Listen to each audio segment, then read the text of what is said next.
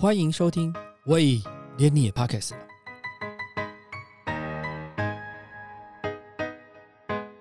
大家好，我是威廉。每年的四月二十二日是世界地球日。近年来，时尚跟环保之间一直是冲突的话题。有个人很神奇，他从零废弃为出发点创立的一个时尚品牌，是不制造垃圾的时装品牌。他说过一句很有哲理的话：“这个品牌的开始，就期盼它的结束。”我实在是搞不清楚他在想什么。我们欢迎 Storywell 的品牌创办人陈冠柏宽，请宽跟大家打个招呼。大家好，我是 Storywell 的宽。我跟宽是在一个永续时尚的一个穿搭活动上认识的。她是一个很开朗的女孩子，有很多想法。我知道宽创立这个品牌有很多坚持。你的名片也是用种子纸来制作的嘛？对不对？哎，对，就是一个零废弃的名片。这样。哎，我很好奇，你的名片种出来的每一张名片长出来的东西都一样吗？一不太一样，有些是木瓜，有些是薰衣草。对，所以这个纸的来源有特殊的来源吗？有人专门在制造这个吗？有有有，其实我们也是找一个专门在做这个纸张的厂商制作的嘛。对，好像听说是一个日本的技术。嗯嗯，那一开始怎么想要做 Storywear 这样一个品牌啊？而且你就希望它要结束？对对，其实一开始我只是抱着这个很爱国的心态，就是因为欧美已经很盛行永续时尚这概念，但是回到了台湾，发觉亚洲的人不太理解，也不太了解到底什么是永续时尚。嗯，那你可以先讲一下永续时尚吗？永续时尚是什么？是不是永续时尚？其实它是一个非常大的一个产业，它已经变成一个产业了。因为从最源头的棉花种植，它就是有，比如说棉花需要大量的水、大量的农药来灌溉，所以往往如果太大量来种植棉花，就会导致这个土地的干旱。的问题，或是农药太多，就是土地被破坏掉。那再来，因为我们现在可以想象哦，我们物价都要飙涨，每一个人的工资每年都要涨，但是我们的衣服是一年比一年便宜。嗯，所以这个不正常的状况下，就导致其实有人在被牺牲。嗯，所以像乌兹别克到现在都有人说他们是老是 hire 这个。儿童劳工来摘棉花的问题，那最近的新疆棉其实有点像是这个问题，但被政治化了啦。这样，那从土地到劳工，然后到水，嗯，所以百分之二十的海洋污染来源，其实现在是来自于纺织跟时装产业。是，所以就就连海洋都被污染了，然后到再来我们的碳排放问题，然后到这整个其实是。零废弃其实只是一个非常小的一个解决方式了，只是因为真的是生产过剩，所以我们创了这个品牌。嗯那如果没有生产过剩的这些问题，其实也不需要我们这样的牌子出现。但是，我觉得生产过剩这个问题跟传统的服装产业这件事情，它其实是有呃概念上是有落差的。因为我我记得我做过一阵子服装的零售批发的生意。然后那时候我就发现说有一个品牌啊，诶，怎么会很多剪标的商品 在那个在那个的仓库里面？后来我了解了一件事情，他是说，诶，如果这个品牌下单五千件啊，就是这个工厂他会做将近七千件到八千件，因为他觉得做八千件会比做五千件每一件成本更便宜。嗯，所以最后五千件送出去之后，仓库里面就有八千件的库存放在那边。嗯。然后我会发现说，其实你看现在所有很多的这个呃快速时尚，它其实它的量就是每一个产品的量是很大的，但是你要控制到给一个怎么讲，就是说有需求的人去 match，然后不太多库存，其实好像有点困难度。那跟它制造成本的 cost down 也有关系，对不对？没错，就是这这整个整个就是一个嗯。这真的是很难。我觉得 Zara 跟 H&M 只是一个很可怜的对象，因为他们太大，所以被攻击。那你不管看雅虎或是 PC Home 上面，好多好多这种这种很大量生产的品牌，其实大家都是为了 cost down 了，所以才大量生产。对的问题。因为你如果你如果说你你对需求来讲，好，假设我们今天预估只有五百件需求，嗯，他做五百件，成本绝对比现在可能贵三倍，嗯。的确是这样，的确是这样。但是在快时尚出现之前，呃，其实不太有，我们也不是说抵制呃任何的时装品牌哦，理解理解，反而是我们比较不提倡是廉价跟快速时尚的产生，嗯，因为你快速时尚，你等于你为了降低你的价钱，你的品质就很差，嗯，所以你穿了就必须丢，因为你可能穿两次就坏掉了，嗯，所以才导致这么多垃圾的问题，嗯，那每一个人都在销价竞争，才导致整个市场还有工厂的所在地啦，对，有些地方的人工就比较贵，对。所以你就会偏向一些比较呃偏向的地方去做这件事情。对对对，那你又检视不到，所以就会有一连串后面的这些问题。那如果其实我觉得所有事情都是一个一个平衡呢。嗯，如果一个市场它拥有一个好的平衡，不要就像棉花好了，其实棉花它是个很好的原料，它是完全可以被天然分解的，只是就是因为大家过度的使用了，嗯，就市场就忽然需要这么多的棉花，所以才会有这么多的问题出现。嗯。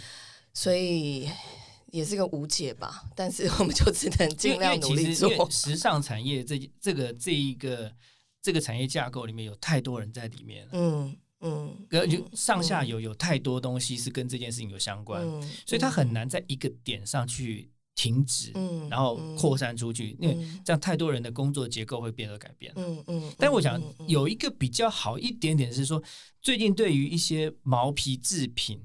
的声浪好像就对这些品牌，它是有在下降的趋势在了。但是相对的替代的方案又回到了原来对对环境问题，要不是从塑胶的替代品啊，或者是就是从这些棉纺的替代品来做这件事情啊。其实问题，如果这个量还是维持这样子的话，其实它是需要东西来填补啊。对对对，所以它可能如果我们不用 cotton，我们不用对棉花了，用大量的这个 polyester，那又是一个石油问题。是啊，是啊。所以所以 所以这这个是有一点那个，有点有点绕着绕着跑。不过我很好奇，说你你的 storywear 为什么会以牛仔裤、牛仔布料这些东西为出发点？呃，因为我们其实创业的时候花了一年半的时间找原料跟制作单位，因为嗯。我们就希望不要制造垃圾，所以一定要是这种不是全新原料的布料来做。那早早早就发觉，哎，其实回收厂有非常多的的衣物可以使用。嗯那棉质的布料其实重新再制它是不好看的，所以我们后来就选择了牛仔裤。那牛仔裤它在二手市场很难卖，因为大家会觉得啊，好像尺寸不合啊，又要试穿麻烦，所以。二手市场就非常多的牛仔裤没有办法解决，嗯，那牛仔布它本身就有经典，所以它重新再做出来的成品，它其实也是可以穿很久，也是可以很经典。后来我们就选择，那就以牛仔的风格这样。因为我自己个人逛那个古着店的时候，对那些衣服都有一些联想，嗯嗯，想哎，前一手是谁啊？穿了发生过什么事情啊？怎么怎么样？你你你在经营这件事情上会碰到这种问题吗？会啊，很多很多人都会这样问。然后有没有洗呀？有没有脏？洗是一定会洗的。你自己在碰的时候，你你你要你你要去做这些重新把它整编的时候，你你连你自己如果不不不整理的话，对，对你自己都没有保护了。所以我觉得洗这件事情，你一定会做处理了。嗯，可重点就是说，这个东西你把它变成一个新的东西的时候呢，呃，对 user 这些人来讲，大概这些消费者样貌是长什么样子啊？我们其实还蛮特别的，就是可能因为我们重置的商品，它看起来不像旧的商品，它像新的一样，所以一开始如果你不特别讲，大家不会觉得它是回收牛仔裤。嗯，那但因为我们又要呼吁议题，所以我们一定会跟客人讲。那普遍的，其实喜欢我们家买我们家的品牌，很多都是一半。很极端，一半是年轻人，大概三十岁以下，那一半大概就是这种呃有经济能力的，可能嗯四十五岁以上，然后自己是艺术家、创创作者，然后很愿意接受新的呃新的，然后又是独一无二的这种很特别的东西，所以呃对他们来讲，其实可能钱不是太大的问题，他们希望的是一种概念跟一个很不要跟人家撞衫的这种这种方向，嗯。我我觉得你的这个 business 比较像定制服，哎，一半一半，对对，因因为就是说，因为你第一个你受限是原料来源嘛，嗯嗯，然后第二个是说，因为原料来源有限，所以你出来的产品的样貌都不一样，对，不一样嘛，对不对？所以这个素材在你的应用上是好应用的东西吗？很不好应用，很不为什么到现在台湾大概只有我们家是。唯一一个就是我们讲不讲，如果个人工作室啦，那正式有进百货公司有在大量销售的，可能只有我们家在做零废弃，因为太难了，真的是太难了。因为我我我们现在开始跟纺织厂利用他们的库存布料，嗯，然后结合牛仔裤一起做，这样子会简单一点，但其实也是难，因为库存布料它来可能最多一百码，嗯，那没有一个代工厂愿意就是帮。你一定要插单，或是跟他交情好，他才愿意帮你制作。嗯，那再来就是代工的制作单位，制作单位没有人愿愿意帮你拆牛仔裤，所以你只能找呃。后来我们当然就是变成社会企业，其中一部分也是因为我们现在合作的对象全部都是二度就业妇女呃的协会，或是家老妈家庭这样。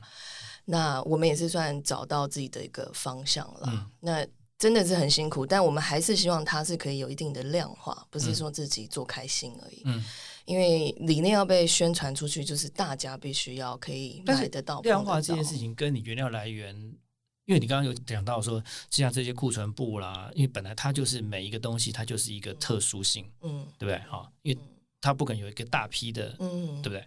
那牛仔布料或者是牛仔裤的这样的来源，也不见得每一件。都是同一颜色、同一个尺寸，或者是同一个什么样的样貌，所以要整嘛哦。所以量化这件事情，在这个 business 的选择上面，它先天就有一个大的问号在了，不是吗？没错，没错。所以我们很努力的把一个 SOP 建构起来。所以像我们的系列，呃，给制作单位之前，我们一定会做好打样打版。那制作者他就按照这个样品下去去找原料。嗯，那原料它也会先分类好，浅中深，然后弹性刷纹都分类好之后，它很快就可以找到这个布料来源。嗯，那它就按照这个样品下去直接制作。嗯，它就会快一点点。嗯，那当然还是会比以往的代工厂的时间时数呃时数长了。嗯，那那就反映到你的成本上面。嗯，所以原料反而现在是不缺，因为回收厂真的太多牛仔裤可以用了。然后纺织厂也太多库存布可以用，嗯所以反而是在制作的时候，我们当然也希望有更好的技术可以简化这个工时的时间。那人工的时间可能没有办法简化，但是如果未来有一个新的科技可以帮助我们以这种三 D 的方式来很快的来配色，然后找到很快速的找到我们的原料来源，其实就会帮助很多。嗯，今年应该是这个布库的资料要很齐全。Yeah，对，对不对？哎，所以你刚刚有提到说，回收厂里面的牛仔裤，嗯，有来源非常的庞大。对对，因为现在台湾的都大概是什么样的来源啊？什么样的品牌，或者是是是是真的是快速时尚的结果吗？今年很特别，因为我觉得疫情关系之后，好多工厂都倒。最近就是听到好多可能纺织厂倒啦，然后就可以去收这些，所有他们的，甚至连器材都可以。我们最近还收了一批钻。就镶钻的钻，因为镶钻厂倒了，对，所以我们连这种都会剪哦，扣子也有哦，真的，对，然后或是就是，所以你的回收来源不是只有布料而已嘛，就是周边拉链或者是可以用的东西，全部都可以，嗯嗯嗯。那回收厂更惨，因为连慈济回收站现在都开始不收衣服了，因为真回收市场现在是。衣服垃圾没有办法出口，反而回收回收厂的人他自己还要花钱去把它烧掉。嗯，那如果有人现在甚至还可以回收价钱高一点跟他买这些裤子，他就很开心。嗯，那整个回收产业其实真的是会越来越越越辛苦，衣服啦，衣服的回收产业应该是。量也蛮大的啦，量真的对啊，因为因为你刚刚你讲嘛，那快速的这种东西，其实你的汰换率太高，嗯，所以它会跟以前过往的经验不太一样，嗯嗯，所以你现在平均一年大概三让会让三千件的这个废弃牛仔裤重生，在台湾要自创品牌，然后再加上你的坚持，然后你这个难度上面来讲，因为零废弃的这个社会企业这个概念是什么样的概念啊？我们现在希望社会企业就是一个企业，它赋予这个社会一定的社会责任，这样。嗯。那呃，零废弃就是当然是一个不制造垃圾的概念。嗯。那就是很刚好，我们制作的东西是呃以废弃回收再制的方式。然后我们制作团队现在慢慢的，我们还最近有 launch 一个活动，是跟 Seven Eleven 的活动，就很特别，就是。我们设计了一款呃用回收保特瓶制作的饮料背带。嗯，那这个背带上面还有扣子，这也是回收保特瓶制作的。嗯，所以当这个回收保特瓶的背带呃。等于从废弃制成这个背带，然后等它结束生命，它可以直接丢到塑料分类桶嗯的这个地方，所以它整个循环它会不停的延伸循环，对，就是 cradle to cradle 的概念。嗯，但很特别的是，这个是全木商品，嗯，所以这个商品的制造出来，制作单位是脑麻的家庭妈妈，嗯，卖出去之后其实是。协助到脑麻儿的就业问题。嗯，那脑麻儿本身是所有生障别里面就业率最低的一个生障别，那就很奇怪。我明明是一个时装品牌，然后现在开始帮他们做这所有的行销规划、公关推广到商品设计。那我觉得这就是一个比较，也许就是比较特别的一个社会企业的营运方式。这样。那你你现在常常在台湾办展览了，跟快闪店，那你觉得台湾对于这个古着或像你这样的产品的接受度，你的经验可以分享一下吗？如果单纯讲零售的话，我们其实还在慢慢的长大当中，就是业绩当然有越来越好，只是说它的成长速度比较慢，嗯，因为我们成本比较高，价钱也比较高，嗯。那它，我觉得这个是要跟品牌知名度跟价值要一起成长，它才会越来越好。这样，所以我们今年也规划说，必须要去英国走时装周，让可能从让这个牌子从国外不受疫情影响。我们做 digital 的，我们走线上时装秀。对，那从我们也，我们其实还砸大钱找公关公司。我们现在有个年约的公关公司在英国，让他来帮我们操作所有的媒体规划。主要就是希望从国外，其实国外对这个理念非常的。觉得很新颖，虽然大家都有在做永续的品牌，对，但没有一个品牌它真的有做到 social impact，就是我们的造福在地的，不管这些社福团体等等的。所以新的概念大家很愿意报道，那慢慢的希望我们可以从国外红到台湾，那让更多的台湾人可以更接受这样的牌子，我相信它的接受度就越来越高。嗯，你刚刚在谈这个社会责任这一部分啊。我我可以很好奇的问一下，说你为什么会去关心这一部这这件事情？我觉得可能跟我们的，因为其实我以前家族企业本来就是在做时装，嗯，那么就是国产品牌嘛，后来国产品牌，对。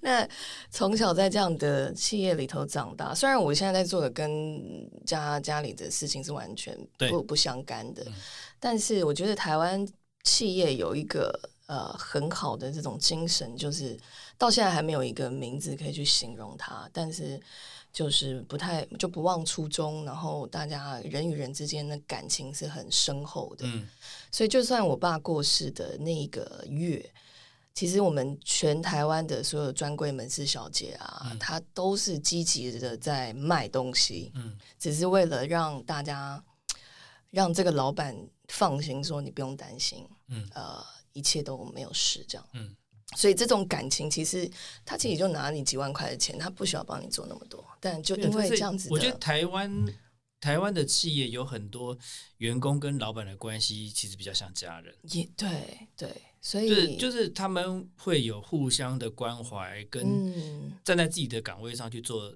该做的事情。嗯嗯，我我我看过你的一些报道，那。因为当你刚刚也提到父亲的事情嘛，嗯，那我看这些报道在讲，你其实很早就本来想要接家族的事业嘛，对不对？也没特别想，我本来其实我一回国之后就没有在家里工作，我都觉得必须要在外面先。那是在外面历练嘛，但是你历练目标应该就是要回去读上对了，对了，我也我也嗯。那后来你妈妈决定这件事情发生的时候，你有什么样的会跟你的原来的规划有不同的地方吗？我觉得这个又这个可能就是哇，这个可以再讲个另外一个两个小时，但就是二代接班的问题。对，台湾的现在二代接班常会面临这种问题。那我觉得年轻人，呃，我觉得庆百当初就是一个是业务，一个是设计师，嗯，所以一个公司不能少了这两个人。那缺缺少一个人的时候。公司他就会很辛苦，那你要一个设计师去看账、去管业务，其实很很辛苦。嗯，所以我觉得是当初庆百会结束，是完全是因为这样子，所以它结束。但我们业绩什么等等的都还是很好。是，那反而是我觉得我们就是在高点收起来，那安全下装这样，因为隔一年之后，台湾的时装产业整个就崩盘。对，可是那时候你不会觉得说，就像你刚刚讲嘛，就是说，呃，这个庆百这个 business 它一直是有两个主轴，一个是业务为主轴，一个是设计为主轴嘛，对不对？那当然，父亲是负责业务这一部分嘛，对。那当他不在的时候。诶，可能有顶替的或者是替代的人出现来补这一块，也许这个品牌会这样走下去。你你没这样想过吗？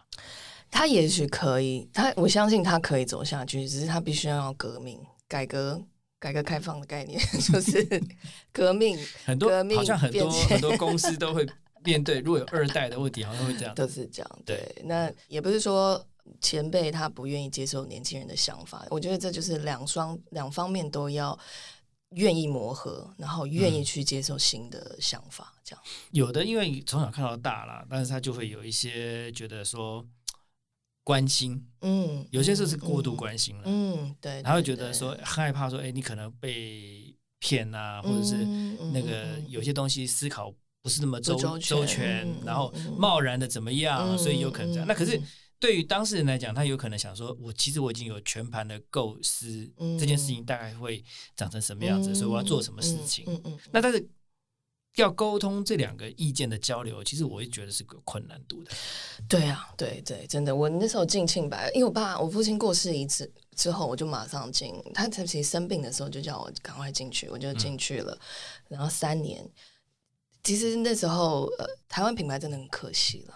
台湾有那么大的纺织工业，然后我们的代工厂的技术也非常好，嗯，有非常多的资源，可以很比较低的成本做很多的事情。只是说代工的这个包袱太重，所以很难走出自己的一个品牌的的方向。我记得如果没有错，那时候的背景，大概有很多工厂，其实台湾养不起啊。大概都在中国嘛，对对，都在中国嘛，对对。那在中国的品质跟一些数量的问题，它可能就会开始有一些排挤啊，然后有一些，因为从我从中国那边找人就好了，我更不需要台湾这些东西在嘛。没错没错，所以我们那时候制作也都在大陆中国制作，大部分都我看起来后来都是这个样子。对对对，那品牌真的所有的时装品牌，如果决定要做一个品牌，它就真的要好好的建构自己的品牌了。嗯，那那个可能不是一下子。你就可以凸显在你的业绩上面，那必须要长期经营的。嗯，那这光是在沟通这个点，其实就会很辛苦了。嗯，因为一个代工思维跟一个品牌经营思维，那完全都不是不一样的。当然，所以就会很很这，我觉得这也是常常两代之间在沟通的时候面临的。因为代工思维比较像说是。要成本成本控制嘛？你成本控制越好，你的利润可能维持一个稳定状态嘛。那品牌游戏经营的话，你可能跟你的呃有些事情，它不是要考虑成本的，对，或者是很简单，就是一年一定要有多少。P R 的预算、公关预、嗯，行销预算，这是很基本的嘛。那可能你看很多品牌基本上是没有所谓的行销。因为我我其实我碰我碰过类似的讨论，因为我有一个同学也是在国内一个蛮大品牌嘛，那他本身是设计设计的头，嗯，然后他的老板就有跟他讨论说，哎，是不是你来负责做经营管理？嗯，然后后来我我个人的想法是觉得那些看数字这些东西哦，有点累。嗯，艺术的脑跟那个哦，那我对完全，我觉得那是不同的脑，没有办法，对对，所以但但回过头来呢，你自己身上，你这两个东西都有。其实我必须坦诚讲，我算是艺术总监而已，我还不算。我们公司还有一个设计师，就专门算画所有机械图。那我。现在是因为公司比较有一点钱，所以可以 hire 设计师，不然以前就是自己画这样。那就算之前我们也是找我们清白很好的同事一起来帮我画整个时装周的 show 这样。所以我我真的是比较偏行销跟业务方面了。嗯，那但是对的，不是比较像比较像爸爸一点。对，那呃，但是我还是可以，嗯，毕竟我们也是时装产业出来，所以。要走哪一个方向的的 branding 的方向了嗯？branding 的建构，其实这个是本来我就很喜欢做的事情，嗯，所以也我就算一个 art director 的的这个角色。我想 story 也走了好几年嘛，哈。然后，如果以现在的你再看回到当时的那个状庆版那个状态的时候，你会接受继续结束的这个决议，还是你会想要继续撑下去？哎，你有想过这个问题吗？有有有有有，因为一定要跟妈妈好好聊这个问题，因为有聊过吗？也对，有有那种，比如说偶尔就是忽然这样讲一句两句这样子，对，因为他自己可能也觉得很自责，为什么他把清白收掉，清白在他手上收掉，但其实完全不是他的问题，因为曾经辛苦巅峰过了，你何必？这没有什么好留恋的，连成品的第一家店在天母，它也都会关；连成品敦化门市，它也都会关的一天。没有什么东西是你只要很风光的走过了，本来就有落幕的一天。那我们其实庆白，如果今天我要接的话，它可能也不会像是庆白了，它可能又会变成是另外一个很不一样方向的的的一个品牌。那对清白本身也不一定是个好事，嗯，所以我觉得这个真的是没有没有一个，我我回去再看我接不接，其实都，我觉得不接反而是不接，当然是辛苦。像我现在从一开始的创业等等的，接有接的辛苦，不接有不接的辛苦。哎，对对对对对，每件事都辛苦了，对了，只要创业几乎都辛苦。对对对，但至少是那时候不用从头开始，从建立那个。POS 系统开始，你知道？对，可是问题回过头来讲的是，就是你又知道说，用原有的这一套东西的时候，它不代表是你想要的，就是百分之百想要的。是了，对啊，对，所以有些你要花的时间是去改变更长。嗯，但现在往往有的人觉得改变的时候，还不如我重新来一套算了。嗯嗯，我觉得这个是有这个东西，其实到要看结果了。嗯，Yeah。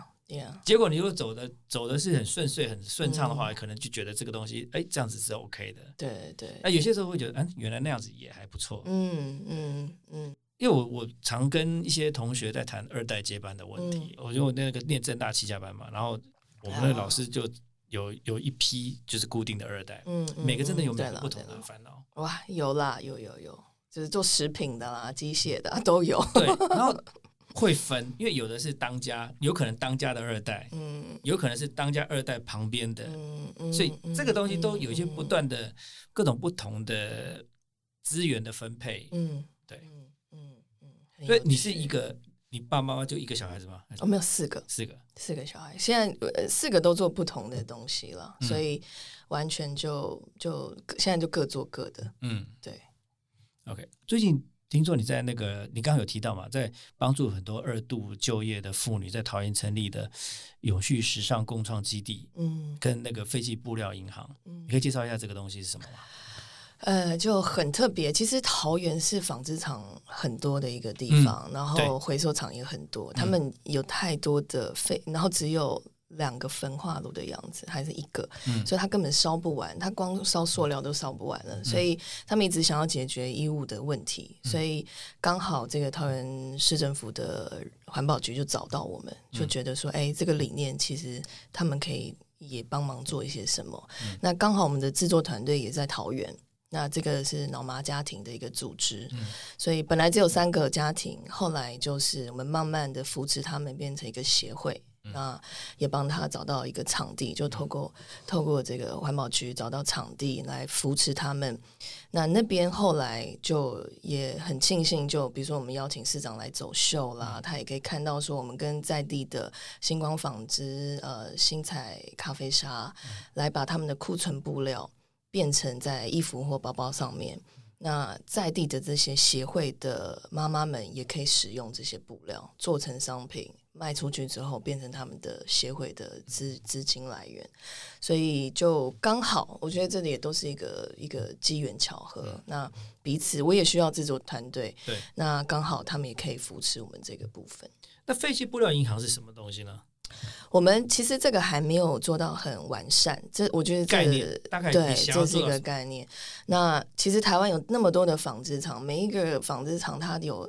一个大仓库专门都在放库存布料，对。外销不了的，或者是颜色不小心染坏掉的，那每一年他们都在不停的烧掉它，或是能卖掉是很幸运，它直接在永乐市场会跑跑出来，但还是很多它是卖不掉的。嗯，所以我们希望说，如果可以串联这样子的布料来源就不止一只一个纺织厂了，也许台南纺织也可以。那他们其实台南纺织本身有在做了，他们台南也有一个布料银行，废弃布料银行。那这样子，其实大家就可以利用这些库存布料来做新的商品，那给小众的品牌或是这些协会来制作。嗯，所以应该是说，先会建立一个资料库，Yeah，然后资料库会让人家去能够方便查询。嗯。有什么东西有多少数量？嗯嗯，然后他可以做什么事情？对对，那需要购买吗？需要购买，需要购买，因为毕竟这也是人家的资产，只是说你可以比较便宜的那个价钱购买。嗯嗯嗯。所以你们现在做到什么程度啊？讲实话，讲实话，讲没有什么程度哎，怎么办？还在，真的是太忙，还真的太忙，我没有把它建构起来。因为我觉得这事情光建。那个布库应该就是个大工程，是啊，而且它也像那个户口普查，你要知道那个那个每个每个仓库里面有多少东西，你光派一个人要进去把它点完，多少数量，就就就没办法，对啊，他们这些这些布厂他们都有。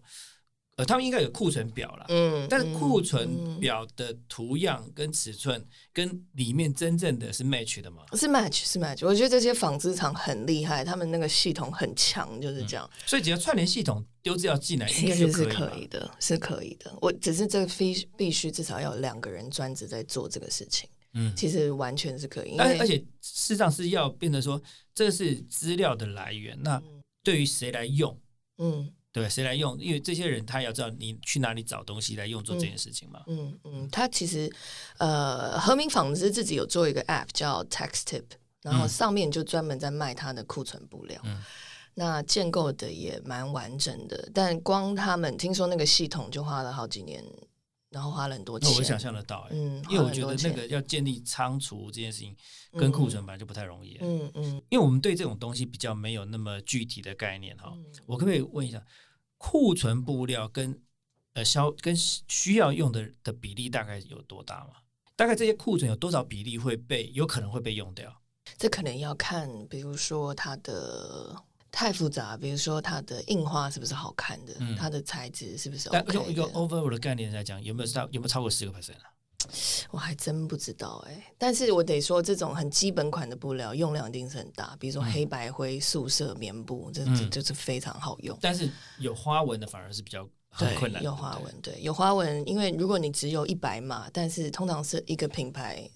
它至少要花个好几百码来做它的系列，嗯，所以库存布料就是这个问题。你你用完就没了，那他总不能跟客人说下一个不是长得一样的。而且你设计完跟打版那些，你要算算成本跟售价，其实不好算。对对对，因为你你你的库存不多嘛，对不对？每个都不一样嘛。你你你会觉得说，现在创立品牌这样的品牌创立是很困难的吗？现在在台湾很困难，很辛苦，但。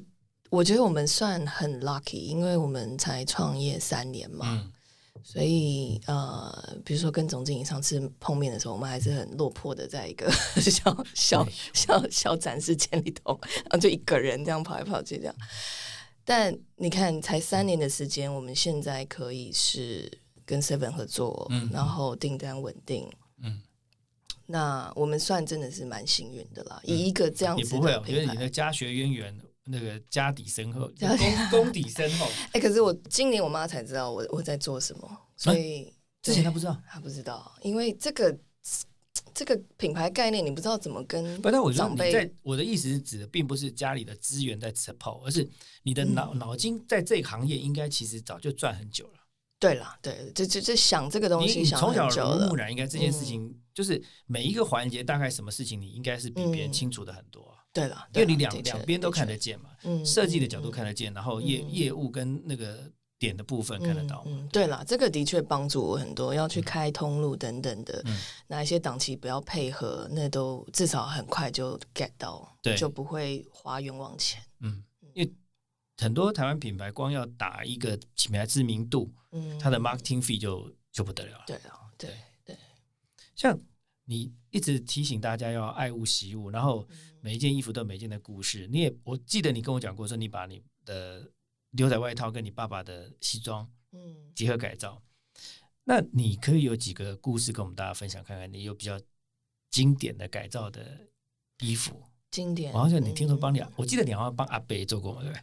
阿北 对阿贝哦，阿贝很可爱，哎，那个阿贝真的很可爱，就是我们的科室长。对对对对，科室长。我记得你跟我讲过，你帮阿贝做过衣服啊。对，阿贝后来又帮他做一套，因为去年要走时装，哎，今年嘛，三月还是去年，就是走时装周，也是台北时装周。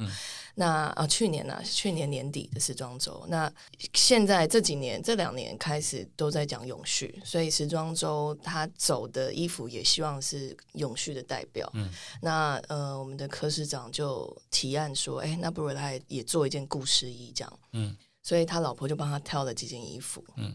他的衣服好做吗？哦，那个就是，就衣服被老婆拿出来，然后老婆马上被骂，就市长就说：“你为什么要拿这个衣服？我没有说我要丢掉啊。”可是市长又是爱老婆，老婆就说：“你这个都已经发黄了，你根本穿不了，你你为什么要留着？”那他就 OK，那就好吧，那就就这样子。那他挑的两件衣服是一件是他当医生的时候的衣服，都黄了，然后他就是舍不得丢，因为他说那件衣服是短袖的，那外面要穿白袍，所以里面穿这个短袖刚刚好，所以他常穿。那他还可以讲说，那个是在台大的时候怎么样怎么样一个回忆这样。那另外一件是他跟他老婆去度蜜月穿的衣服。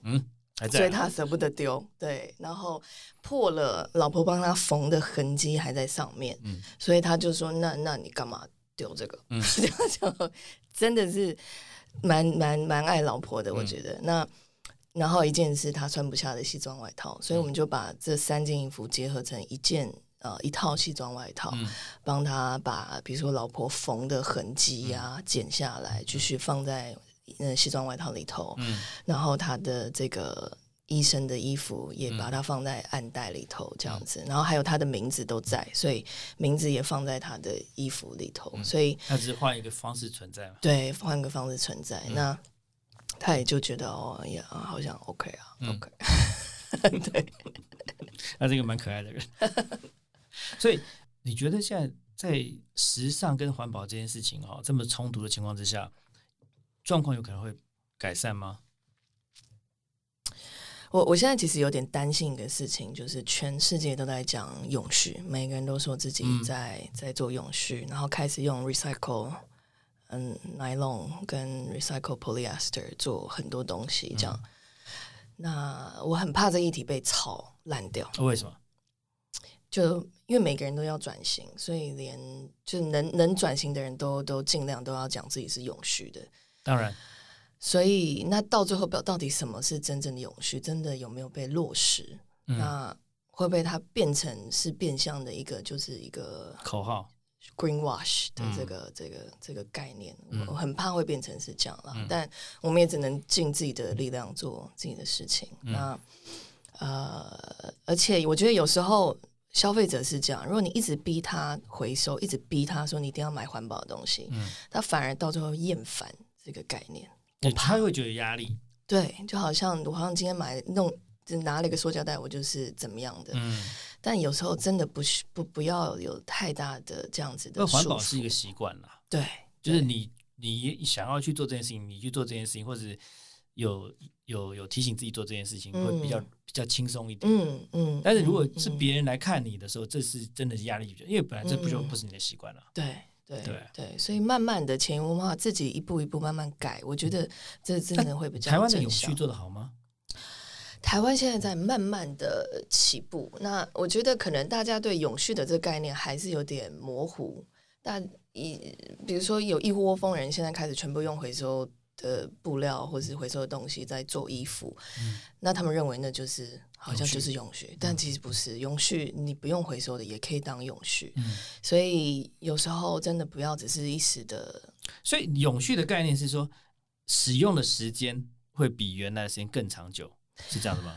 或是对对，或是说呃嗯，想象这个东西被制造出来之后，你的下面的五代的孩子都不会受到伤害，它就是一个最永续的一个一个方案。嗯，对。但是像现在的染整啊，或者是这种呃衣服制造过程，好像都会或多或少会对都会对土地污染的这件事情啊，对多少都会。你刚刚一开始有谈到那个新疆棉花这件事情啊，啊，我们没有什么政治立场概念。那我只是比较好奇一件事情是，新疆棉花到底是发生什么事情啊？是真正是那个样子吗？我觉得这这真的是被政治化了。那我觉得，我我其实一直在研究这个 topic。那我觉得最 debate 的事情是说，中国他可能没有给这个 Better Cotton 这个 report 说，呃，我是很他他没有很公开透明的讲，这个他他的生产过程最重要的争点。哎，对，那 Better Cotton 就说，那你没有，所以你就是。这个这也是蛮奇怪的嘛。对，所以你也不能，因为你没有证据，所以你不能说人家就是在在剥削劳工，嗯，那就很尴尬，所以就卡在这边了。嗯，因为你没有证据，那你就指控人家是不对的。嗯，那但是中国中国大陆它又不公开透明，嗯，所以就就变成泛政治化的议题。但最重要的就是，我觉得新疆的这个这个问题本身，它其实是。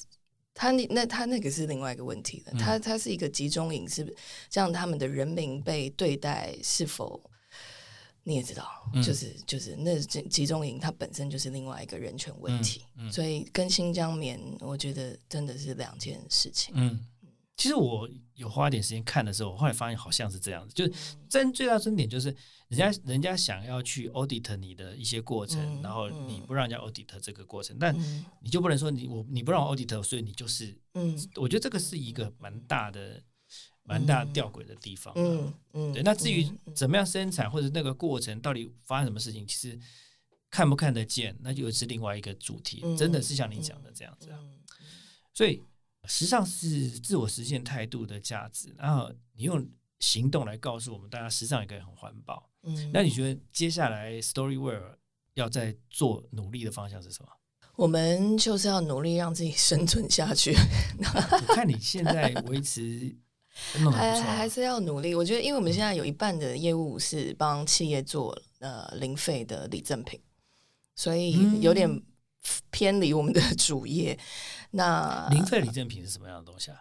就是我们可能号召，假设永丰鱼的这个制服好了，嗯，那都要通常都要丢掉，那我们就帮他做成媒体的礼物或者是股东礼物这样子。那等于说，因为你是把衣服拿来改成礼物，对对对对对，所以像我身上穿的这件衣服，它其实是 L'Oreal 的制服，嗯。所以 L'Oreal 旗下有 Armani，有很多品牌，那这些制服都要丢掉，所以我们就跟他合作，那不如把它做成时装，所以我们就拿回来，就开始拆他们的制服裤子，然后结合牛仔变成时装，那就是类似这样。啊，比如说企业一定会有母亲节礼物、加价购礼物，还有公关公司要给给客户的礼物。呃，可以透露成本大概在哪个 range 吗？取得成本在哪个 range？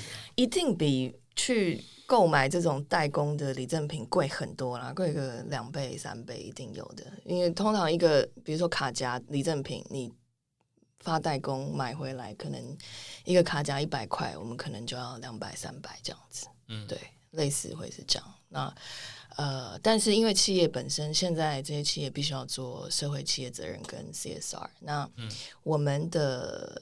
呃，李正平本身他就可以解决垃圾问题。那制作的单位又是这些在对在地的二度就业妇女，嗯，所以他们可能就可以直接帮助到两个议题。所以很多企业他都蛮愿意做做出这样子的决定，这样子，对，这样其实蛮好的。嗯，就其实透过企业的力量，让更多人知道永续这个议题，我觉得那个力量比较大一点。没错，嗯，不过重点是要先了解永续这两个字的意义是什么了。因为要谈永续，要讲永续这两个字很容易啦，但是你要真正知道它是代表什么意义，才能够往下做做出来那个那个对的的事情。否则有很多时候做出来东西其实是不见得是我们想看到的。对，我们今天很谢谢宽来我们这里做分享，谢谢，谢谢，也告诉我们什么叫做永续。谢谢，谢谢，感谢你收听。喂，连你也 pockets 了。如果你喜欢我们的节目话，请记得帮我们按赞、订阅、加分享，也欢迎留言告诉我们你对节目的想法，或者是想听的主题哦。谢谢你。